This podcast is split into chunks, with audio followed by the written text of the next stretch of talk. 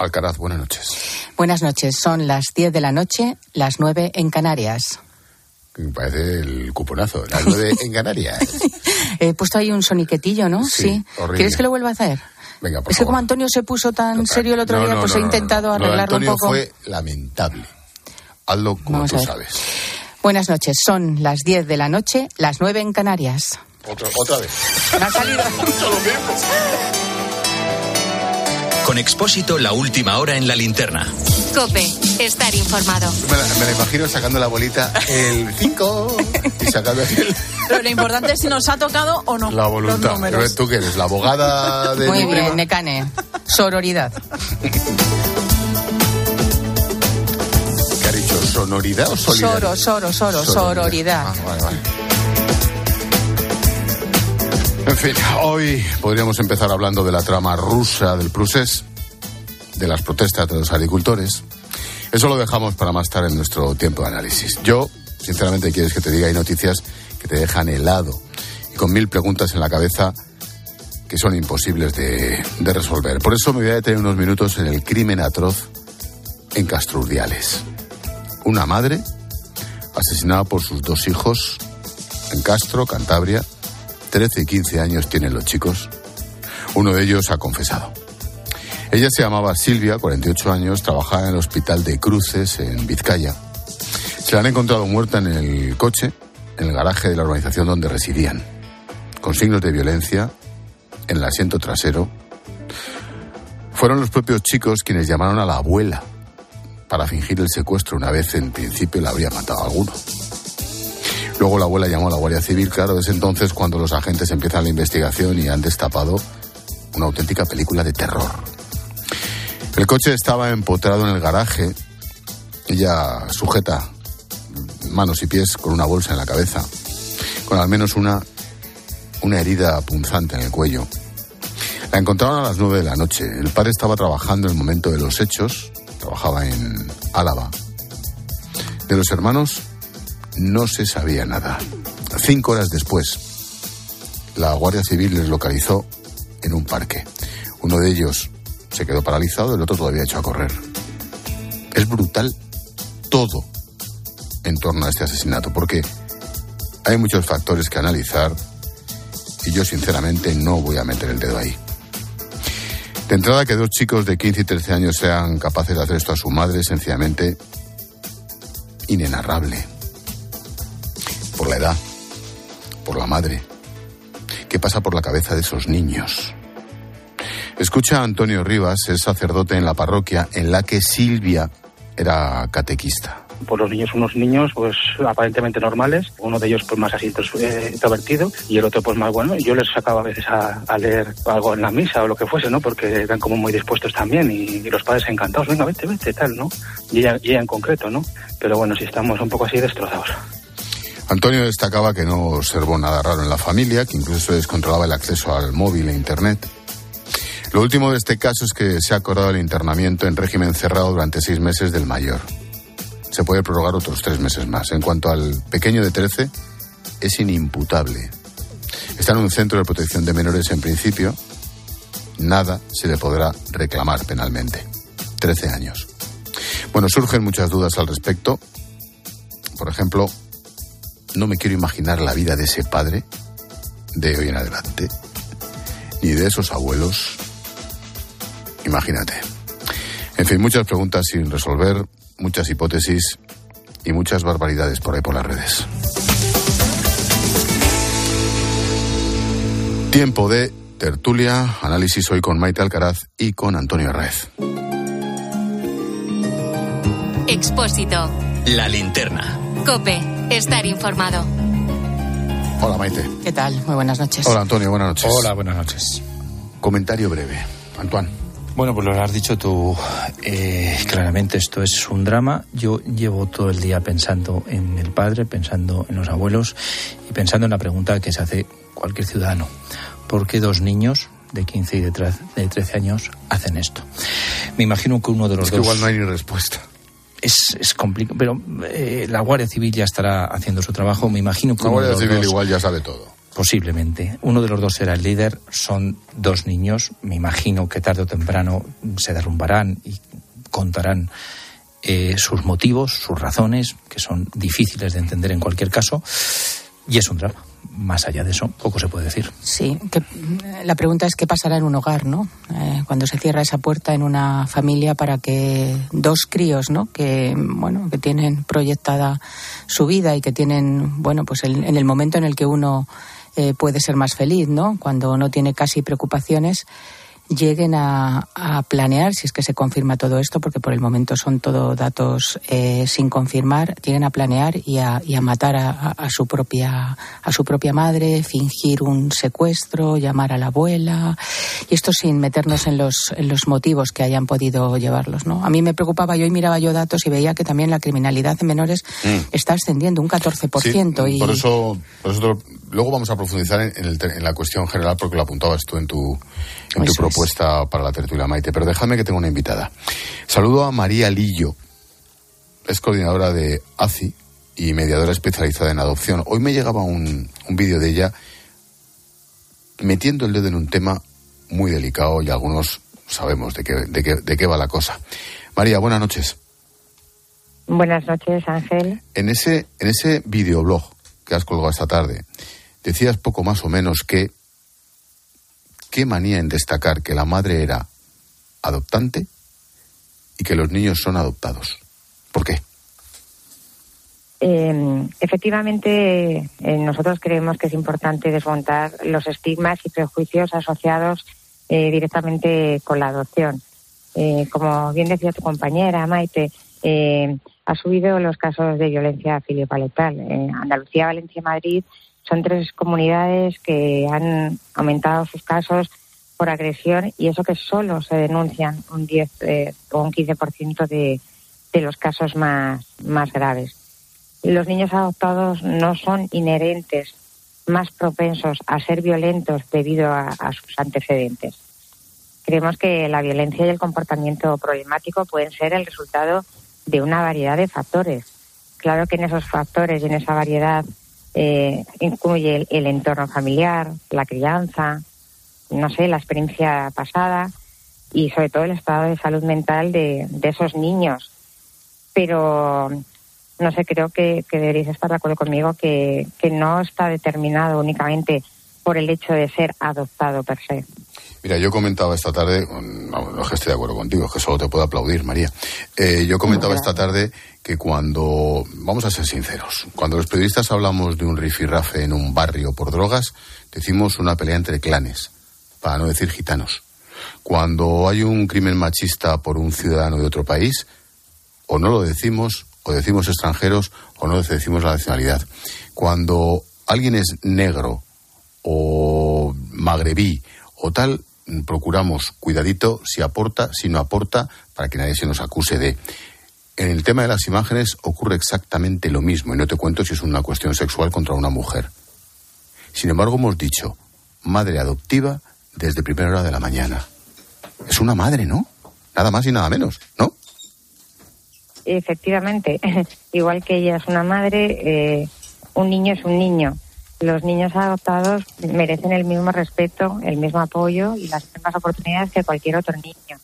Y además es importante, abordar cualquier problema de comportamiento de manera comprensiva y con un enfoque individualizado, como, en el caso de, las razas, como en el caso de, de todos los colores que, que, hay en el mundo. No, no, se puede estigmatizar a estos niños. Antonio. Lo apuntabas, eh, María, y me parece muy interesante. Eh, hablamos de niños adoptados como si fuesen un colectivo. Y entiendo que cada niño es un mundo. Y hay, mm, igual que niños no adoptados, los hay eh, de muchas formas, pensamientos y comportamientos y, y circunstancias familiares. Y padres. Eh, pues un niño adoptado, además eh, algo sabemos, pues no es, eh, cada uno tiene su trayectoria, su edad de adopción, sus problemas, sus, sus virtudes, sus defectos, como todo el mundo. Eh, hay que ahondar en esa explicación. ¿Es necesario ver que no es un colectivo, que son niños? A ver, eh, adoptado es un verbo, ¿vale? Es, técnicamente es el pretérito perfecto. eh, no tendría que ser un adjetivo que acompañe a, a, los niños por el hecho de que en su día fueron abandonados y estuvieron institucionalizados. Eh, un niño fue adoptado es un hecho eh, más de su historia, no debería ser una característica ni debería ser tratado como un colectivo por lo negativo. Es decir, todo lo contrario. Estos niños que, que han sufrido esa adversidad temprana deberían tener todo nuestro cariño, todo nuestro amor y toda comprensión. Por supuesto, por supuesto que eh, está mal lo que han hecho, eh, sea un niño adoptado o no, pero habría que eh, ahondar por qué lo han hecho. Es decir, simplemente porque su madre era catequista y educaba a los niños en la fe cristiana, ya no pueden tener un problema mental o la sociedad está en la que vivimos con tanta violencia de género, con tantas imágenes sexuales, que lo único que, que hacen es pues tener un problema de desarrollo y de conducta. Todos los niños, no solo los niños adoptados, vamos a ir al principal problema. No es que sean adoptados, sino que la sociedad hoy en día no cuidamos la infancia, no le damos la importancia a esa etapa que es vital para que luego un adulto sea sano. Esa es la clave. Maite. Sí, María, buenas noches. Eh, yo antes les contaba a Ángel y, Antonio que he estado mirando hoy periódicos, este, este asunto, periódicos digitales, y la verdad es que he tenido que, que, que apagar el ordenador porque he empezado a leer eh, unos insultos, unos comentarios por parte de ciudadanos como nosotros. Quiero decir, personas que entran en los medios de comunicación, que ven una noticia y se ponen a comentar la cantidad de hiel vertida sobre, sobre estos niños por, por su condición de ser adoptados, eh, me parece que dice de nuestra sociedad cosas feísimas, absolutamente feas, porque al final los medios de comunicación es verdad que, decía Ángel, en otros casos a lo mejor se esconde más. En este caso, enseguida se ha puesto sobre la mesa que son adoptados, que yo creo que es una información que casi no viene al caso, porque aquí lo que se ha producido es, vamos a ver si se confirma, pero es el asesinato de unos niños de su madre, de, unos hijos a su madre, da igual la condición que tuvieran, ¿no? Se ha quebrado un poco ese vínculo materno, materno filial, pero da lo mismo, son adoptados no. Pero yo te pregunto, María, ¿qué clase de sociedad tenemos donde al final se ahonda de esa manera, se critica, se, se, además se vierte todo tipo de racismo y de insultos sobre la procedencia de esos niños. A mí eso me preocupa el suceso, pero eso sobre todo me preocupa por la, por la sociedad en la que vivimos. Eh, tienes toda la razón, Maite. Eh, estamos viendo en una sociedad eh, impersonal a tope. Es una, una, una sociedad que juzga sin saber los dos puntos de vista siempre habría que valorar, por supuesto, y vuelvo a repetir que está mal lo que han hecho esos niños, sean adoptados o no, pero habría que ver qué tipo de, educación estaban practicando también esos padres, qué tipo de atención estaban recibiendo esos niños. Unos niños no matan porque sí. Ni siquiera un adulto, bueno, un adulto sí que puede tener un problema, pero un niño tiene detrás algo que hace, que genere eh, ese hecho, ¿no? Si promoviéramos una comprensión y una empatía hacia los niños adoptados y educáramos a, a, la sociedad sobre la realidad de la adopción y las implicaciones que pueden que pueden tener, pues reduciríamos los estigmas y garantizaríamos un entorno más inclusivo y, y solidario para todos los niños y familias adoptivas, que te puedo asegurar que lo pasan mal, muy mal. María Lillo, coordinadora de ACI, mediadora especializada en adopción. Gracias y suerte, María. Buenas noches. Ángel Espósito, padre maravilloso y mejor locutor. Un besazo enorme. Así me gusta. Objetividad. Gracias, María. Buenas noches. Tengáis buena noche, chicos. Adiós. Adiós. Chao, chao. Adiós. Has visto cómo se despiden los entrevistados, ¿no? Sí. Para que aprendamos, quieres Pues, decir, por ¿no? favor, Por favor. No sabéis decir la hora como para decir las verdades, como un castillo. Exacto, a mí me gustaría elogiarte, pero claro, me pones verde cuando digo la hora, entonces me cuesta. Te sí. cuesta. Sí. Bueno, familia, entramos, entramos en el lío. El Parlamento Europeo, la trama rusa, Necane. El Parlamento Europeo, que ha pedido investigar hasta el final las injerencias rusas y la relación del Kremlin con el independentismo catalán. En concreto, menciona los contactos de Puigdemont con antiguos espías rusos en 2017. El PSOE votado el texto final, que incluye dos enmiendas del PP y Ciudadanos que los socialistas habían rechazado, pero que han salido adelante igual. El expresidente catalán ha respondido con una carta en la que niega la llamada trama rusa y llega a compararlo con las teorías que relacionaban a ETA con el 11M. Según el, el PP, ha arrastrado al Parlamento Europeo en su estrategia y concluye que nada de esto estaría sucediendo si hubieran hecho presidente a Fijo y no a Sánchez. Cayetana Álvarez de Toledo es la portavoz adjunta del PP en el Congreso. Pedro Sánchez está cada vez más cercado. Él quiso levantar un muro contra la derecha eh, y finalmente se ha dado contra el muro del derecho. ¿Ya? ¿Ya?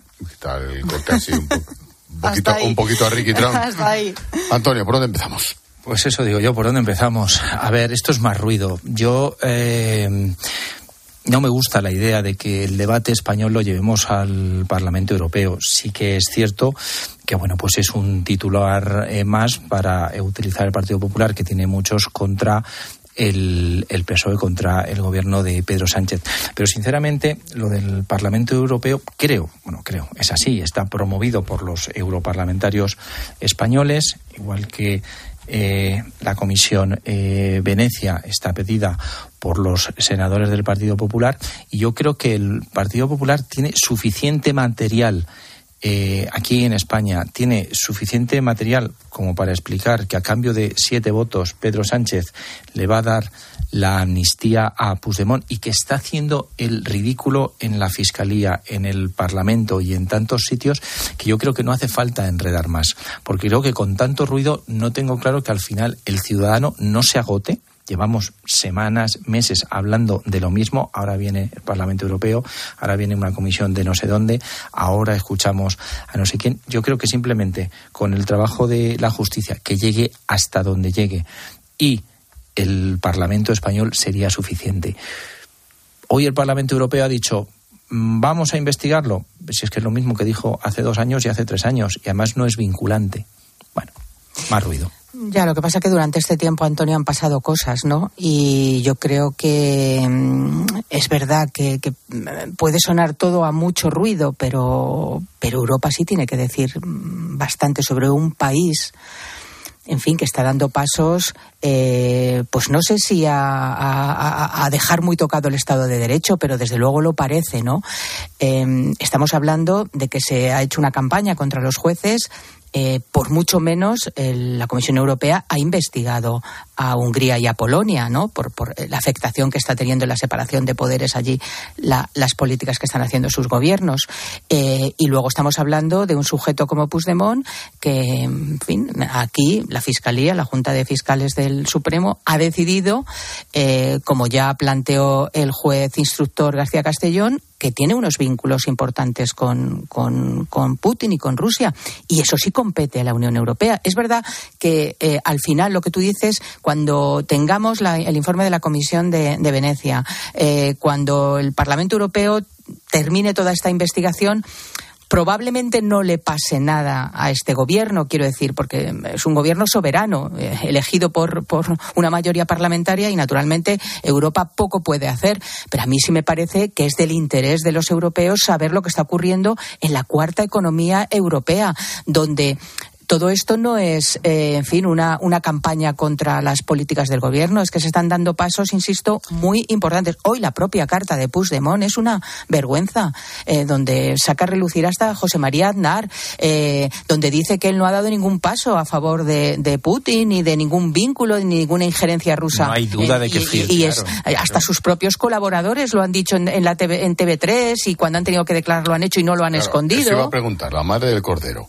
¿Hay alguna duda no. de que en el proceso está metida Rusia? No, no hay... Pues es completamente lógico que les preocupe al infinito claro, de la Unión claro, Europea. Claro. claro, lo que pasa es que. Eh, a ver, lo de la trama rusa y los contactos entre el mundo independentista y Rusia, eso está probado y se puede ahondar en la política. Y reconocido. Y reconocido y se puede ahondar en la política nacional.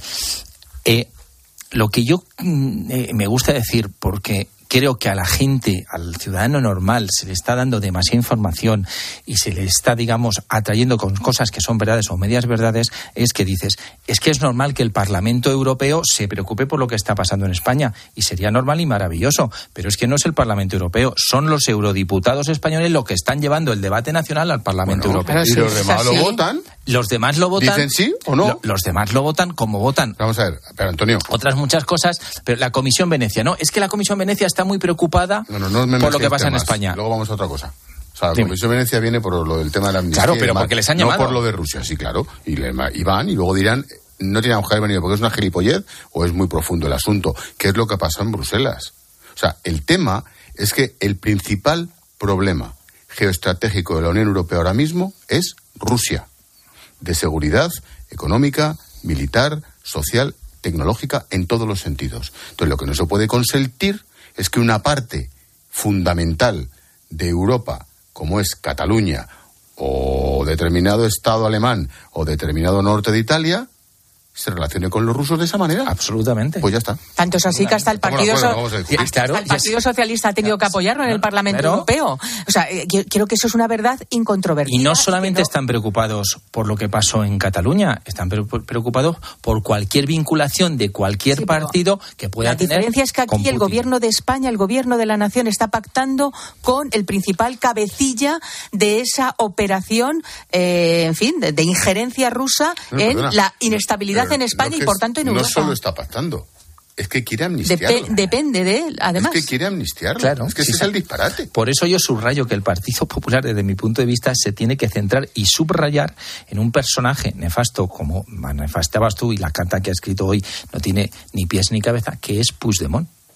Entonces, yo lo que demando es decir, si es que lo que está pasando aquí es muy grave, lo que está pasando con la fiscalía es un desastre. Lo que, están ya han conseguido que se enfrenten los fiscales entre ellos, que filtren unos documentos por un interés, que el otro diga que no ha sido, que era no sé qué, que el otro dé una, un comunicado, que el otro dé una entrevista. Es decir, lo que está pasando es una locura. Lo que están haciendo una ley, cambiándola cada tres horas por las necesidades de Puigdemont, ya es suficientemente. Entonces, yo lo que digo es, si aquí hay material suficiente, digamos la verdad, que hay que preocupación en Europa.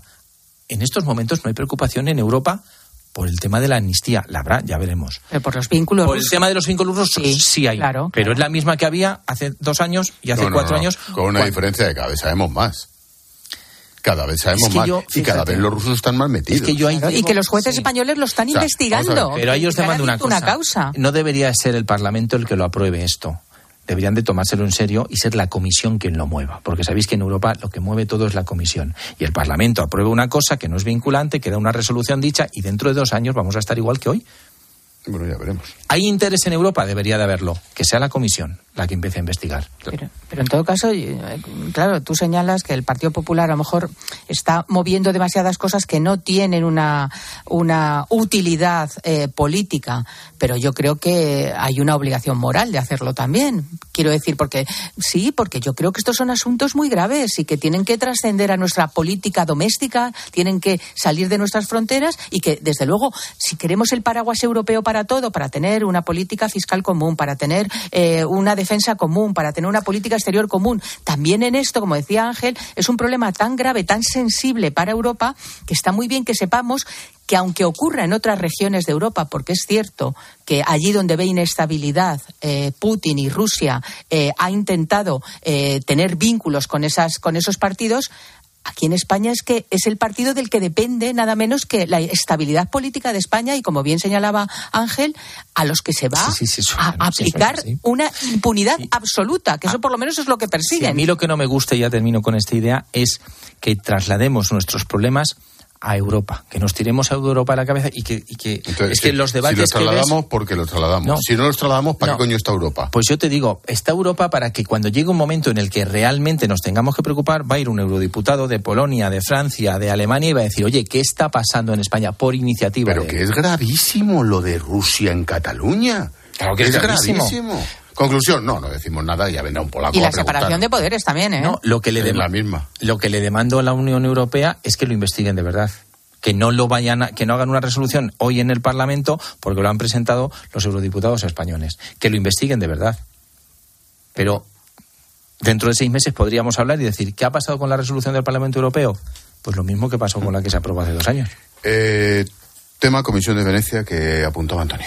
Una delegación de la Comisión de Venecia ha estado en España para hacer un informe no vinculante sobre la amnistía. Se han reunido con Félix Bolaños, luego han ido al Congreso, al Poder Judicial, allí se han visto con las asociaciones judiciales y han terminado el día en el Senado. Y cuentan los asistentes a esas reuniones que han preguntado poco y que han escuchado mucho. ¿Y qué les han contado? Pues como era previsible, los independentistas han denunciado una persecución política, el PP y Vox que la ley es inconstitucional y el Gobierno que todo está bien, como defiende María Jesús Montero. El Gobierno de España está absolutamente convencido de que todas las propuestas legislativas que lleva a cabo son impecables constitucionalmente, que lo importante es que la ley de amnistía cuente con todas las garantías jurídicas, otro impecable y tiene que salir impecable y el Gobierno lo que está intentando y lo que está trasladando es que, por supuesto, cualquier cuestión que se incorpore tiene que ser meramente técnica. Mañana están citados. ¿Es impecable? No, yo casi no lo he escuchado, no, lo ha repetido. No, ¿no? perdón. que les queda todavía alguna visita más. Mañana más se van a reunir con Cádido Conde Pumpido y van a presentar ese informe el 15 de marzo. Antoine. Pues mira, el 15 de marzo seguramente todos encontrarán puntos en, para decirnos dado a nosotros la razón. Eh, han, han preguntado poco. Yo estoy convencido de que se habrán pedido una caja de, aspirinas para el dolor de cabeza que les haya producido, porque el espectáculo ha tenido que ser dantesco. Yo vuelvo eh, a la misma idea. Posiblemente eh, llegará un momento en el que esté bien que por iniciativa eh, propia o solicitado por alguien la Comisión de Venecia se, se manifestará sobre una ley de amnistía que puede ser constitucional o no, pero yo lo veo prematuro y vuelvo a dar la misma idea. Es que el debate que tienen los partidos eh, políticos y el debate que tenemos en España, que no sabemos si la ley va a ser constitucional o no, lo trasladan a una comisión que no es vinculante y que, bueno, pues va a valorar y va a decir, bueno, España es una democracia y unos dicen una cosa y otros dicen otro, pero es que no creo que pueda llegar mucho más lejos la Comisión de Venecia en estos momentos. Sí, yo ahí sí que estoy de acuerdo. Creo que la visita de la, de la Comisión de Venecia, a la que por cierto, eh, de la que por cierto se ha aprovechado también mucho la izquierda, ¿no? Le ha dado también una, una importancia y una trascendencia en otros asuntos. Cuando les ha ¿no? interesado a ellos, Cuando claro. políticamente era rentable, que yo creo que no tiene, efectivamente. Mm, Creo que eh, va en desdoro de, de nuestro país, eso sí que es cierto. A mí me, me ha gustado tampoco ver a los señores de la, de la Comisión de Venecia aquí, como ver a, a Bolaños y a González Pons eh, sentados con Riders cuando les ha tenido que mediar, como si fuera una terapia de pareja. A mí eso, como española, como El lunes vuelven, creo. Sí, vuelven otra vez y volveremos a ver esa imagen. Me parece bochornoso. Y creo que además, mm, efectivamente, eso sí que debió ser una jaula de grillos, ¿no? Eso sí que es pu- puro ruido. Unos dicen una cosa, otros dicen otro.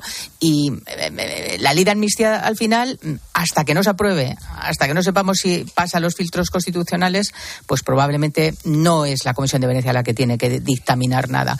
Así que yo creo que este sí que es un tiro fallido. A mí me parece mucho más importante porque concierne de verdad a los europeos el Parlamento Europeo, la resolución que se ha aprobado, el asunto de Rusia, porque, insisto, la, ley de amnistía a los propios ciudadanos españoles, a, a los partidos que nos representan, les puede parecer mejor y, y peor. Y yo creo que está polarizando la sociedad española en contra de esa ley, por cierto, a pesar de Sánchez, en contra de esa ley.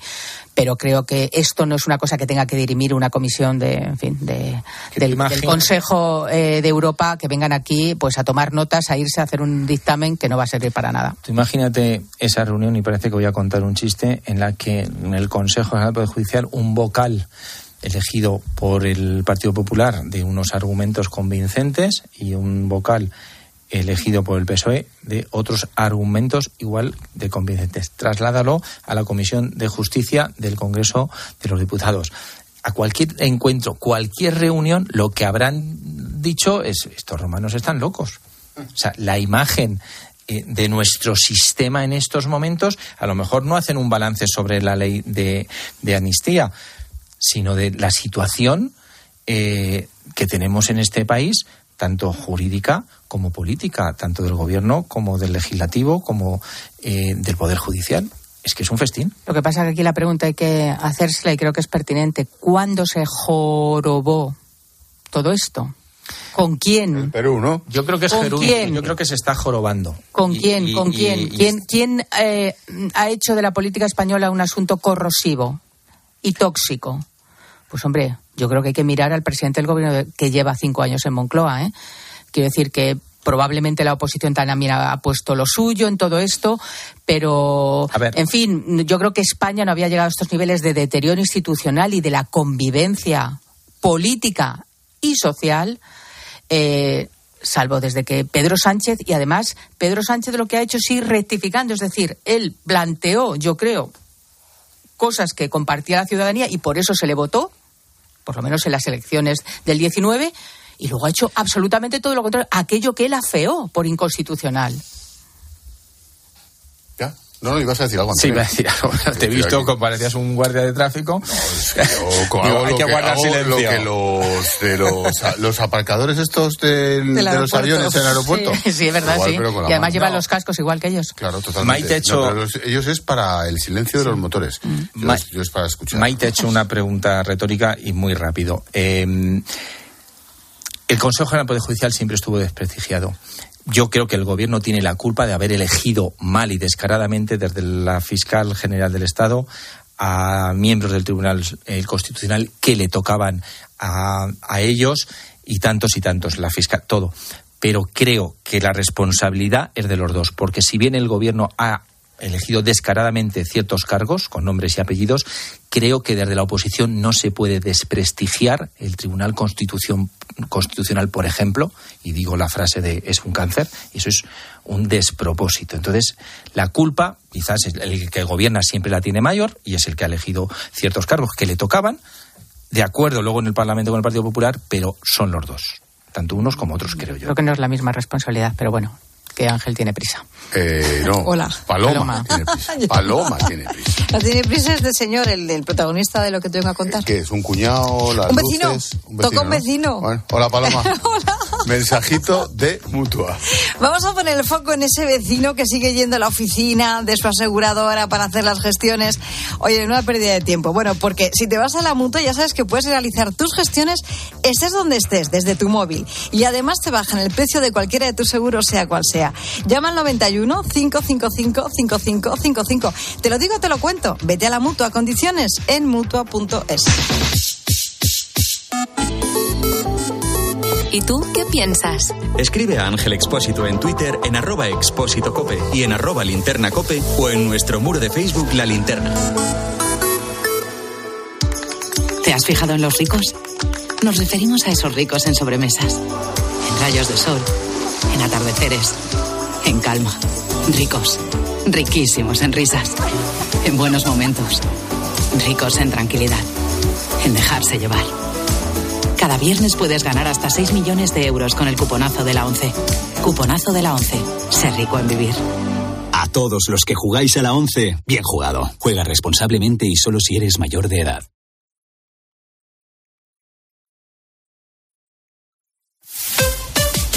Escuchas la linterna. Y recuerda, la mejor experiencia y el mejor sonido solo los encuentras en cope.es y en la aplicación móvil.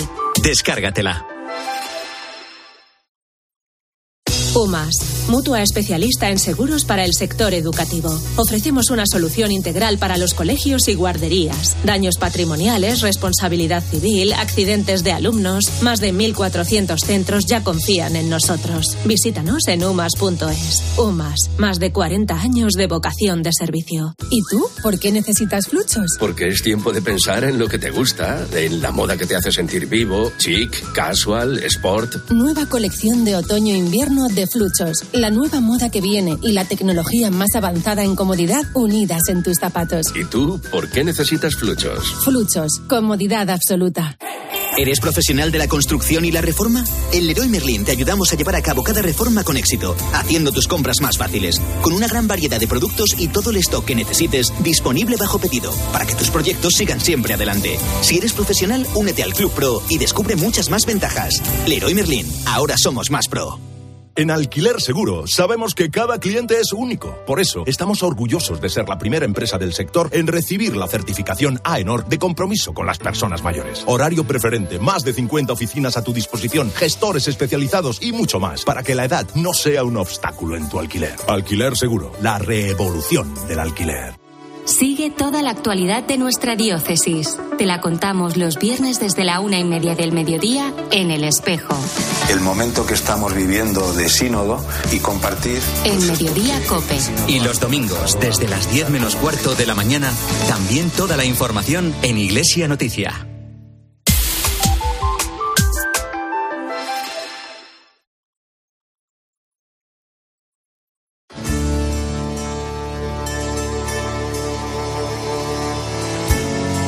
Escuchas la linterna. Con Expósito.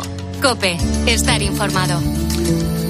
Tiempo de tertulia con Maite Alcaraz, con Antonio Arraez. Antonio ha propuesto el tema protestas de agricultores, Necane. Porque se siguen produciendo y hemos visto manifestaciones y tractoradas en varias provincias y a las movilizaciones convocadas de manera extraoficial de estos días pasados, hoy se han sumado las tres asociaciones mayoritarias del sector primario. Reclaman que se reduzca la burocracia desde Bruselas, que se controlen más los productos extracomunitarios que provienen de terceros países y de momento las fuerzas de seguridad han detenido a 19 personas, se han identificado a casi 3.000. Los paros van a seguir durante todo febrero y marzo eso es lo que han dicho, y amenazan con llegar a Madrid el sábado y hasta Ferraz. Dale. A ver, yo creo que los agricultores llevan muchísima razón, pero hay dos cosas. Una, en sus protestas tienen que ser eh, comedidos. Eh, el otro día me comentaba eh, un, un, amigo que bueno pues iba a las 8 de la tarde a su casa y se encontró un atasco de dos horas porque eh, había una carretera comarcal eh, cortada. Entonces, no sé muy bien para qué sirve eso. Sí que es cierto que las manifestaciones, las protestas eh, sirven para llamar la atención, pero deben de tener mesura y deben de ser útiles en la protesta, no en eh, complicar la vida de los ciudadanos, porque además si no se los van a poner en contra. Eso por un lado.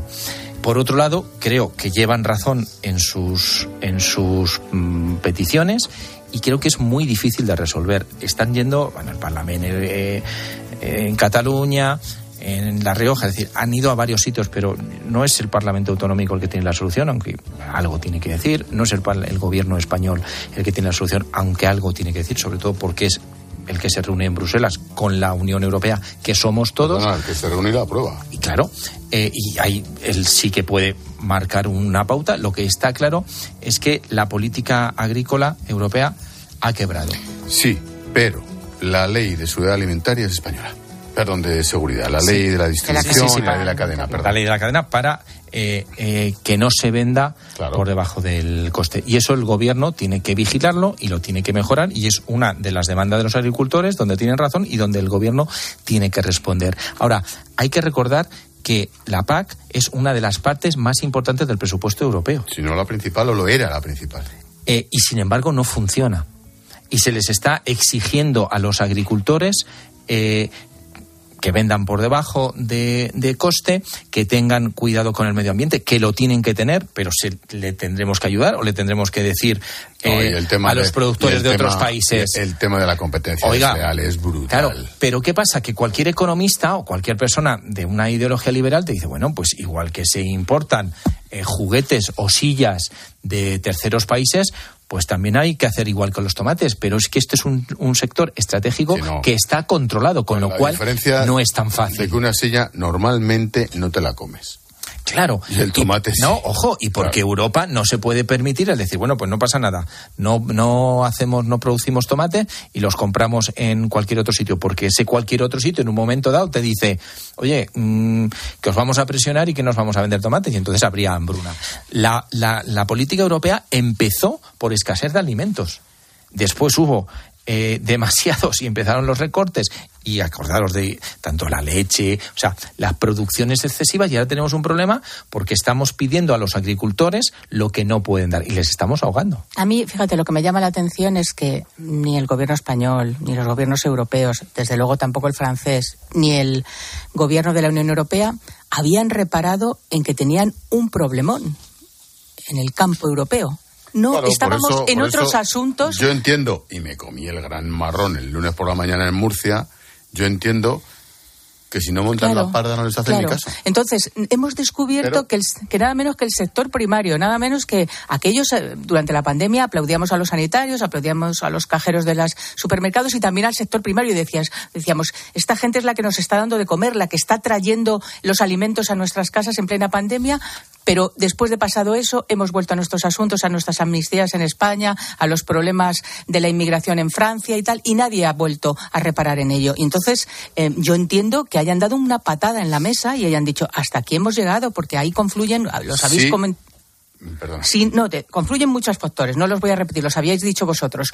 Es verdad que ahora eh, han llegado a un punto en el que empiezan a afectar también a la vida ciudadana y claro, la, gente que va a su trabajo, que tiene que llevar a sus niños al colegio o al hospital, no tienen la culpa de lo que está pasando. Por tanto, yo hoy he visto al presidente del gobierno con Ursula von der Leyen irse a Mauritania, que me parece muy bien, porque ese es otro de los grandes problemas que tiene Europa, pero también me gustaría que hubieran convocado una reunión en Bruselas para resolver este problema, como vosotros decíais, que era uno de, los, de las grandes apuestas de Europa, de la Fundación Europea, que la agricultura, que el agrio en, el, en, eh, en- en toda la Unión Europea se conservara, ¿no? Porque también es una fuente, aunque tiene que compatibilizarse con las políticas energéticas renovables y todo eso, pero también es una fuente de riqueza medioambiental para, para Europa. Y no se ha hecho. Y yo creo que hasta aquí hemos llegado.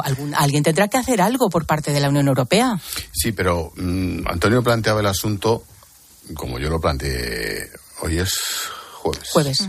Como yo lo planteé el ¿Lunes? lunes, que fue cuando me comí el lío. Em, tienen razón. Y yo estaba allí. Y yo tardé horas en poder dar la vuelta en la propia autovía porque me autorizó la, me autorizó la Policía Nacional. Ya estaba en la ciudad. Y me tuve que dar la vuelta en Murcia. Yo me di la vuelta cabreado como una mona, reconociendo que tenían razón. Y bueno, me jodí y no me pasó nada.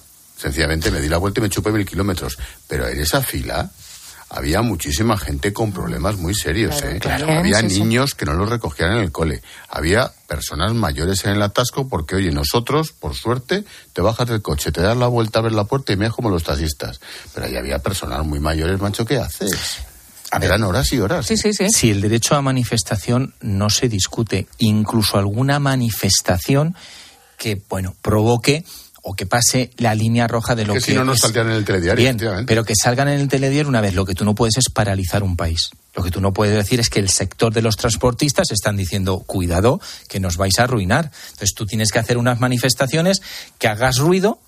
Estoy de acuerdo, pero tienes que cumplir la ley de solicitarlas y poderlas hacer y luego tener un, un mínimo de sentido común de decir, bueno, vamos a parar esta carretera 20 minutos, pero no puedes parar una carretera nacional dos horas. Sin duda, sin duda. Y además nadie tiene. Y los ciudadanos normales no tienen la culpa, efectivamente, de esos problemas. Pero también te digo que estos señores o lo hacen ellos y se autogestionan, o los sindicatos, les los sindicatos no. de clase Es que, no, los no, están lo- defendiendo. Las asociaciones agrarias, esa es otra. Bueno, es que eso es una fiesta, eso claro. es, es- es un mundo muy complicado. Bueno, pues es eh, que es claro, un sector muy jorobado. Hoy, mira, el- la semana que viene completamente abandonado. La semana que viene hay una reunión de- del Ministerio de Seguridad Social con asociaciones agrarias porque falta mano de obra en el, en el campo para hacerlo a través de la migración. Mm, Pero esos son los jornaleros, los jornaleros que no están en estas eh, protestas.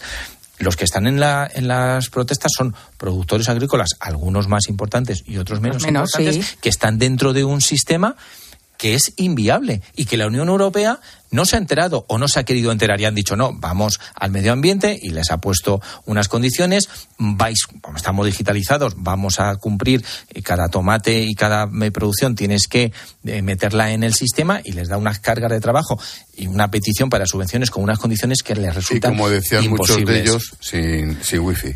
Afortunadamente, Steve Jobs. Afortunadamente, esos cuadernos, eh, hay elecciones europeas. Y, e- y en eso sí que creo que han acertado el momento de hacer estas movilizaciones. Pero hay varias cosas a tener en cuenta. Hay elecciones europeas. Es cierto que desde la Comisión Europea se han tomado algunas decisiones. Se, se les ha hecho caso y en algunas Se cosas se ha suavizado y se han, se han ido atrás. Y luego, esto no es solamente en España, esto es todo en Europa. Esto debería ser el punto número uno de las elecciones europeas. Porque es una política muy importante, es un sector muy importante y tienen que buscar una solución. A ver cómo se cuadra el círculo de la razón que les asiste y su derecho de manifestación y el derecho de los demás. Eso es un lío.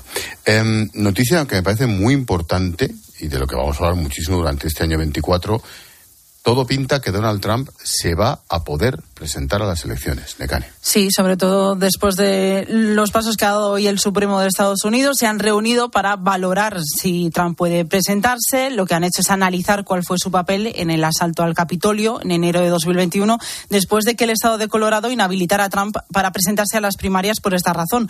Los jueces eh, van a dictar sentencia en las próximas semanas, pero todo apunta a que se van a inclinar a permitir que el expresidente sea el candidato republicano. Donald Trump dice que no hay ningún caso en su contra para inhabilitarlo en las elecciones generales de noviembre. A mí, más allá de las technicalities y de lo que digan los jueces o el tribunal correspondiente, ellos sabrán, para eso les pagan y yo no sé nada del Código Penal americano. Lo que me parece increíble es que tenga ese respaldo popular. Y, y además Lo él, otro ellos sabrán, pero y él se ufana de que todo ese apoyo popular que tiene es contra los medios de comunicación. Eso, eso también Pero es fíjate, para hacérselo mirar. Lo, lo del Capitolio es inenarrable. Pero todo lo que tiene con mujeres, con escándalos, Todas las con los impuestos.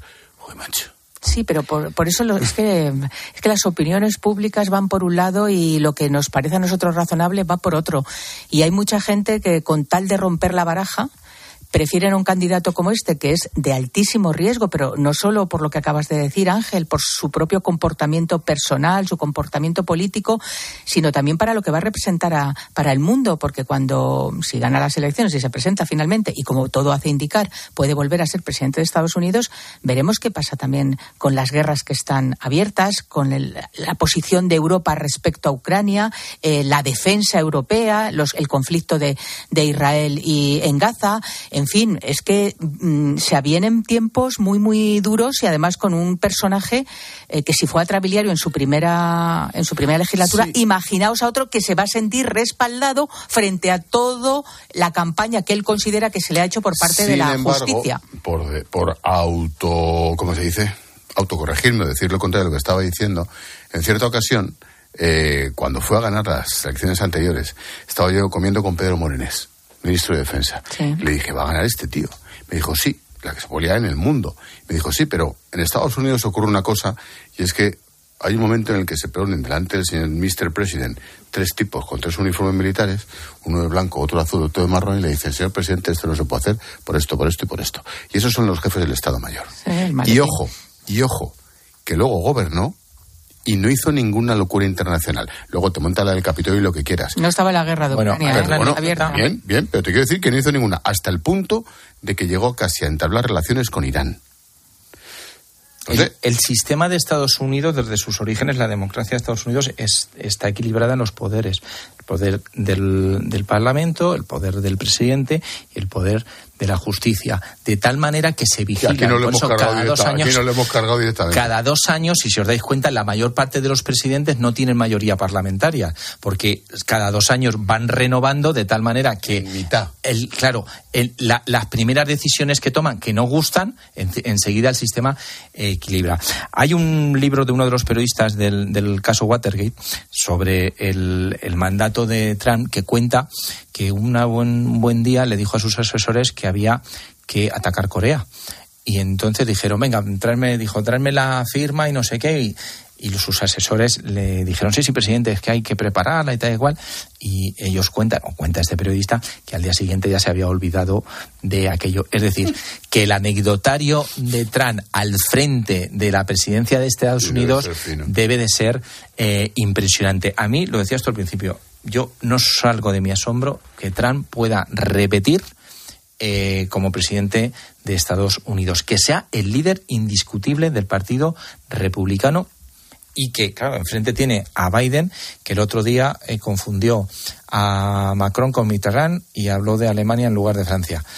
Entonces, Estados Unidos tiene un problema y a mí esto lo que me recuerda es la decadencia de Roma. Estados Unidos es el imperio del mundo y ha llegado un momento en el que emperador, como pasó en Roma, pues por decirlo vulgarmente, se le va la olla al Pues- emperador y a quienes lo nombran. Pues está el mundo como para perder referentes. Sí, Pues mira, una primera repercusión sería la guerra de Ucrania. Sin duda. Claro. Hombre, es que no hay que olvidar. que Rusia la ganaría. No hay que olvidar que una de las incursiones de Putin en esta parte del mundo, Exacto, en las lo de Cataluña es una broma, comparado con lo de Donald Trump o con el Brexit. Exacto. Absolutamente. Pero en fin. Último capítulo Fíjate, no sé si terminamos casi casi como empezamos, Mm. pero La soledad no deseada afecta a uno de cada cuatro jóvenes en España y el dato aumenta al 70% que lo ha sentido en algún momento. Hablamos de personas que tienen entre 16 y 29 años. Son datos de un informe de la Fundación ONCE que apunta también a que muchas veces se cronifican estos casos y faltan recursos para ayudar a estos jóvenes. Este sentimiento afecta sobre todo a chicas, a jóvenes de origen extranjero o que tienen problemas económicos y este último factor es determinante. Las redes sociales, según el informe, no tienen un papel clave, es decir, no depende el uso de las redes. Los jóvenes lo que piden son que las relaciones sean cara a cara y no a través del móvil. Pues no lo sé. problemón, porque- ¿eh? Sí, sí, pero que yo veo que los jóvenes mm, están bastante vinculados al móvil y a todo lo. Perdona, lo y los mayores. Por tanto, yo no les veo muy necesitados, no sé, este informe desde luego será científico, yo no les veo muy necesitados de relaciones yo sí, desgraciadamente Yo interpersonales. sí, yo sí, pero que ellos lo reclamen, es que, no. Es que, no, no, no, lo, Ah, re- lo reclaman por su propio, por su propia, entre comillas, adicción o enfermedad. Claro. O sea, no, no, no, yo les veo necesitadísimos. Sí, pero, Pero vamos. pero que no, no, no, no se ha descrito una necesidad de ellos. Hombre, claro, tam- es Yo que, le- claro que yo lo veo. Es que muchísimos drogadictos no te reconocen Sí, pero según este informe, si uno de cada tres se considera, considera que, que sufre soledad es porque no tiene, no interactúa con personas y por tanto yo creo que es un problema que si se pone de manifiesto mm, debe ser internamente porque desde luego yo no veo esa necesidad por parte de los jóvenes. Creo que las redes sociales. Para desgracia de nuestra Creo que las redes sociales sí son eh, un problema. Es un mal ejemplo, pero yo a veces lo comparo con aquel llavero que había de si quieres entretener un tonto, darle la vuelta y darle la vuelta y darle la vuelta, porque es un mundo en el que pueden estar horas y horas y horas entretenidos, pero en el fondo están solos, porque están viendo a través de una pantalla como no sé quién está en no sé qué parte del mundo. Pero no reclaman compañía. pero no están. Yo creo que no reclaman compañía quizás, pero sí que se sienten solos. Y creo que es una, bueno, una enfermedad, no se puede llamar enfermedad. Es decir, creo que es un problema sobre todo de las grandes ciudades y del modelo de vida de las grandes ciudades. Y creo que las grandes ciudades se deberían de estructurar en barrios que de verdad funcionen como pueblos pequeños. Porque yo, no es ciencia lo que estoy diciendo, tengo la sensación de que en los pueblos, en las ciudades medianas, en las ciudades pequeñas, la vida es más fácil, es más fácil relacionarse. Cuando hay un niño que se siente solo, siempre hay un familiar, porque es más fácil tener relación con, con la familia, con los amigos, que, da cobertura a ese niño. Y entonces le dicen, no, coge al primo y llévatelo al cine. Y en las grandes ciudades es que para que el primo se lleve al otro al cine necesitan una hora de autobús. Yo creo que las, que las grandes ciudades tienen un problema y es más donde se da este tipo de soledad de los chavales. Yo es que creo que incluso en los pueblos será en pueblos muy pequeños, porque yo creo que eso de las redes sociales se ha generalizado. Yo, cuando sales a la sierra a comer y tal, yo veo a jóvenes y, y me cuesta mucho verlos interrelacionarse entre ellos. Yo los veo sentados en la plaza del pueblo y cada uno con un móvil, sin dirigirse la palabra unos a otros. Yo recuerdo cuando yo iba con los amigos y tal, Sí, pero no había- hablábamos, pero- pero no nos reíamos. Maite. Claro, pero quiero decir que no lo necesitan, no han reparado en que necesitan eso. Por eso yo, mm, insisto, será un problema, pero no es un problema que ellos manifiesten. Es un problema que nosotros debemos atajar, pero que yo creo que no tiene vuelta atrás ya. Gracias, pareja. Un placer, buenas noches. Buenas Antoine, noches. cuídate. Adiós, Adiós. Maite. Chao, chao.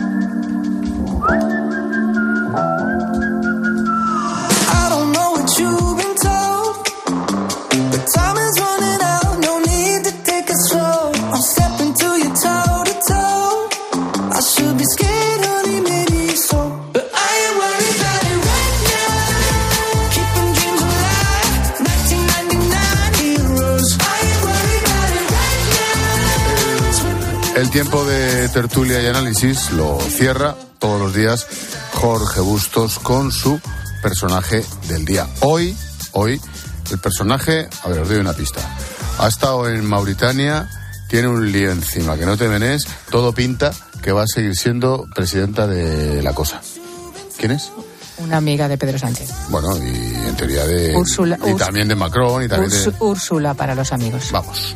Buenas noches, Ángel. El personaje del día es doña Úrsula von der Leyen, que ha viajado a Mauritania acompañada de Pedro Sánchez para abordar eh, la crisis migratoria que se está cebando, especialmente con nuestro país y en concreto con, en concreto con Canarias. Desde el 1 de enero han llegado 11.000 inmigrantes a las costas canarias en un mes, 11.000. No hay ningún país que pueda soportar eso. Y no se trata solo de la frontera española, se trata de la frontera europea y por eso va la presidenta de la Comisión.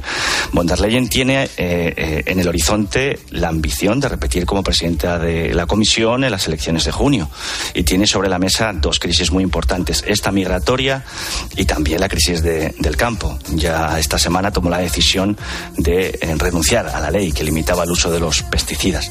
En estos dos frentes se va a jugar la posibilidad de su reválida en el cargo y, y es, una, es una responsabilidad eh, muy importante y que nos afecta a todos. Ojalá que von der Leyen ayude a España con esta crisis migratoria de verdad y, ojalá que también sepa aplicar a la crisis del campo eh, unos, unos paliativos suficientemente convincentes para que la eurofobia no se apodere del mapa europeo después de las elecciones de junio.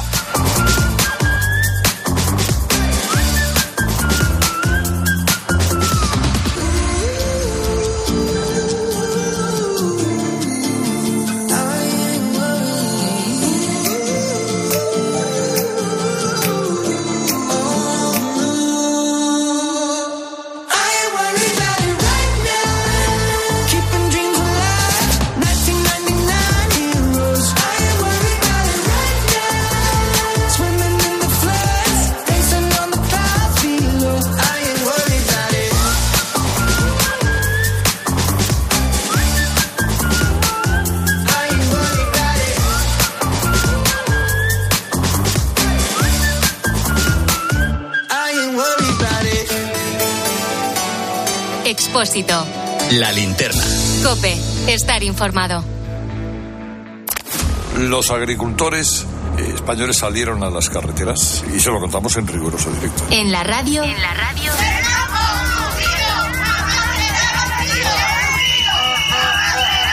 Todo pasa en Cope. Vámonos también a Aragón, que es otra de las comunidades donde los tractores han cortado el tráfico. Ahora directamente trabajas a pérdidas. Los de la tarde estamos donde hay que estar, en la carretera. Por el Arcén, aproximadamente 4 o 5 kilómetros. En el día que los agricultores colapsan la mayor parte de las carreteras. Y hombre, ahí chocaban dos legitimidades, la del que protesta con sobradas razones y la del que quiere llegar a su casa. Pues precisamente allí en Murcia tenemos atrapado a Ángel Espósito, el director de la alrededor en esa rotonda tomada por... Que los demás estamos trabajando también. Pedir disculpas pues a todos los que les hayamos entorpecido y les hayamos complicado un poco.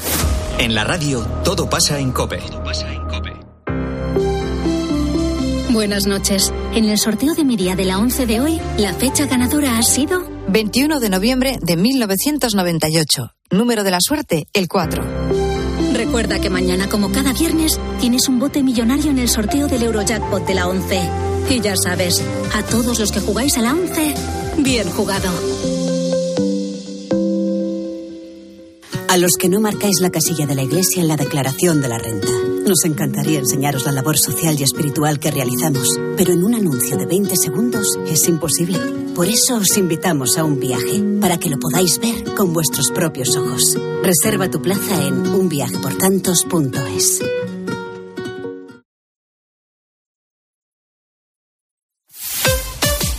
Escuchas la linterna. Y recuerda, la mejor experiencia y el mejor sonido solo los encuentras en cope.es y en la aplicación móvil. Descárgatela. Pequeños momentos, grandes experiencias. Así es la Semana Santa en Viajes El Corte Inglés.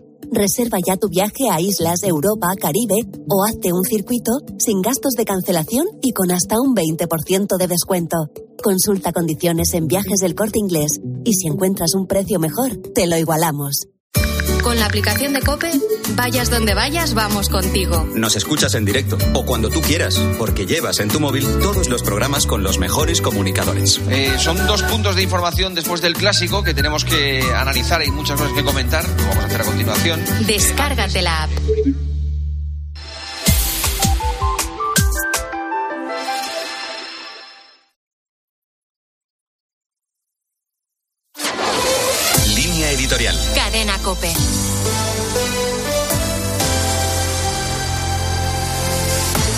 Motivo de la décima jornada mundial contra la trata de seres humanos que la Iglesia Católica celebra en la festividad de Santa Josefina Vaquita, el Papa Francisco ha escrito un nuevo mensaje orientado a la reflexión y a la oración. Víctima de la trata, Vaquita, una mujer nacida en Sudán y vendida como esclava, pudo alcanzar la liberación y la santidad. Su historia personal anima a la Iglesia a comprometerse activamente contra la trata y todas las formas de explotación. Y a hacerlo, en primer lugar, desde la escucha a quienes son o han sido víctimas para comprometerse en acciones concretas que tengan como objetivo combatir sus causas.